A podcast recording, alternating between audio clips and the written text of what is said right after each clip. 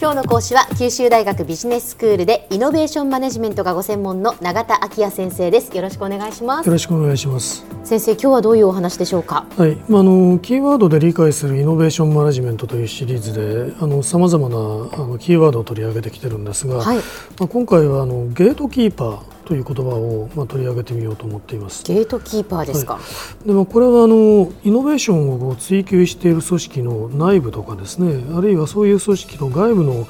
との間のコミュニケーションというものに関連するキーワードなんですね。で一般的にゲートキーパーという言葉は、まあ、門番というふうに訳されるわけですよね。だけどもここで、えー、はですね技術の情報えー、その出入りを左右する研究者のことを言ってるんですね。まあ、情報の門番と言ったらいいでしょうか。はいはいはい、であのこういう研究を行ったあの研究者は、えマサチューセッツ工科大学 MIT のトーマス・アレンという人なんですが、まあ、この人はですねあのある研究開発組織のメンバーに実際にある一定期間コミュニケーションを取ったその状況を、まあ、記録してもらっているんですね、はいはい、でそういうこうデータを集めて、それであの一種のこうネットワーク図を書いてですね、誰が誰に対してあのコミュニケーションを取ったのか、うんうん、それがあの俯瞰できるようなこう図をあの書いているんですね。であのその結果どうもその、えー、組織の多くのメンバーからコミュニケーションのパスを受け取っている研究者が何か存在しているということがあの見出されました。はい、でそしてあのそういう研究者というのはその組織の外部の情報源に、まあ、精通していて、うん、で豊富な外部情報源からいろいろ得られた技術的な情報をですねまあ、効果的に組織のメンバーに伝える役割を担っているんだと、まあ、そういうことを明らかにしたんですね。まあ、その上でこのアレンはあのそうした役割をまあ非公式に担っている研究者のことを、まあ、ゲートキーパーと呼んでるわけですね。じゃあそのある組織の中で、まあ、特定の何人かっていうのが、うん、そのまあ、いろんな人から相談を受けたりするっていうことなんですね。そういうことなんですね。ええ、でこれはまあ研究開発組織を対象にした研究なんですけれども、え、まあ、どんな組織にでもですね、まあ、そういう人っていますよね。確かに情報通な人ってやっぱそうですね。あそうでしょう。でそれで何かこう問題が起こると、いろいろ問題解決のヒントを得るために、はいはいみんなからこう相談を受けるような人っていうのがいるわけですね。で研究開発組織っていうのはこう新しい情報にキャッチアップしていかなければならないけれども他方でたくさんのこう情報がある中で、こう選択的にこう重要なこう情報を取り入れていく必要があるわけですね。でそういう、まあ、あの情報の出入りを、まあ、いわばこう管理するというか、司るのが、まあ、あのこの意味のゲートキーパーの役割だと言っていいだろうと思いますね。はいはい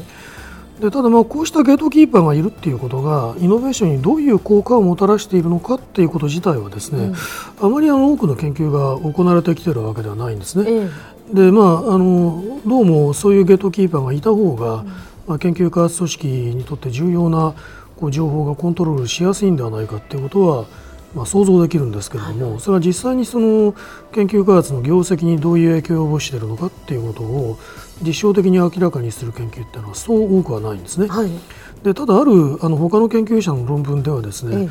えアイデアが生み出される段階では外部とのコミュニケーションが重要だし、うん、またあの問題解決を図っていくという段階では研究開発組織の内部でのコミュニケーションが重要だし、うん、でまたイノベーションの導入段階ではこう研究開発組織と他の部門とのコミュニケーションが重要なんだと、うん、そういうそれぞれの意味でこうゲートキーパーというのが一定の役割を果たしていくと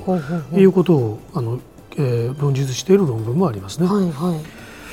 でまあ、さらにそのゲートキーパーという存在とは別にですねこのゲートキーパーを情報源にしながらまあ、その情報を組織のメンバーに伝達する役割を担っている、うん、まあ、意味のあるあの情報を選択しまたその研究開発組織にとっての意味を解釈しながらこう伝達していくような役割を担っている人が別にいるんだと。そういうことを明らかにした論文も研究もありますね。でそうした役割の担い手っていうのは別にあのトランスフォーマーというふうに言われてるんですね。映画のタイトルみたいですね。あなるほど、えーでまあ、あのこういう今トランスフォーマー的な役割になっている人っていうのも時々いますよね。はいはい、非常にあの外部情報源に明るい人というのはこうとっつきにくかったりすることがあったりするわけですけれども、まあ、そういう人が把握している情報を選択的に組織の内部に伝達してくれるような役割を別に担っている人っていますからね、はいはい、そうですね、えー、こうらしいよっていうのをこういろんなところに分散してくれる人ですよね、はい。えー、まあ、そういうあのことがだんだん加盟されてきてるんですねで研究開発組織のメンバーというのは一般的には活発にコミュニケーションを行っているほど、はい、まあ、多様なアイデアとか情報がメンバーの間にこう共有されて、うん、まあ、その組織の業績が高くなる、まあ、こういうことは古くから指摘されてるんですね。ただそのコミュニケーションっていうのはただ活発であればいいっていうことではなくて、うん、この効果的なパターンが存在するんじゃないだろうかと。そういうことをこのゲートキーパーという存在の発見はまあ示唆してるんだというふうに言えると思いますね。ただみんなが同じ程度にあの同じように活発にコミュニケーションを取っているというだけではなくて、うん、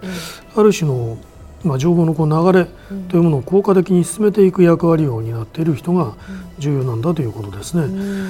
でそうしますとあのこのゲートキーパーがもし研究開発組織の業績を高める効果を実際に持っているのであるとすれば、まあ、その役割というのはしばしばこう非公式で、特にあの組織的にその役割がえー、認められているわけでもないわけですから、はいはい、放っておくとそういう役割というのは簡単に損なわれてしまう可能性もあるわけですね。だそういう非公式の存在を認知して、でその役割の重要性を支援していくということが、まあ、イノベーションマネジメントの一つの課題になるだろうと。いうふうに思われます。なるほど。やっぱりいかにそのゲートキーパーという人が重要かっていうことですよね。うん、そうですね。そういう人をやっぱり大切にしないといけない。ええ、そしてそのゲートキーパーから今度はトランスフォーマーと呼ばれる人たちもいるわけで、はい、えええー、そういうそのコミュニケーションのまあ流れというか。まあ、そういうものをきちんとやっぱり組織として把握して、うん、それをうまくこうまあ利用するではないですけれども、上手に円滑にいくようにそうですね、えー、するっていうことですね。そうです。まあその非公式ながら重要な役割を担っている、うん、まあそういう存在にこう着目していく必要があるということですね。はい。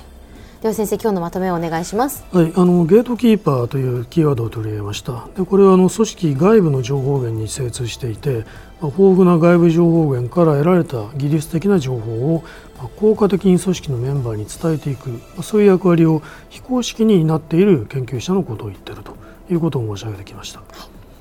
今日の講師は九州大学ビジネススクールでイノベーションマネジメントがご専門の永田昭也先生でした。どうもありがとうございました。ありがとうございました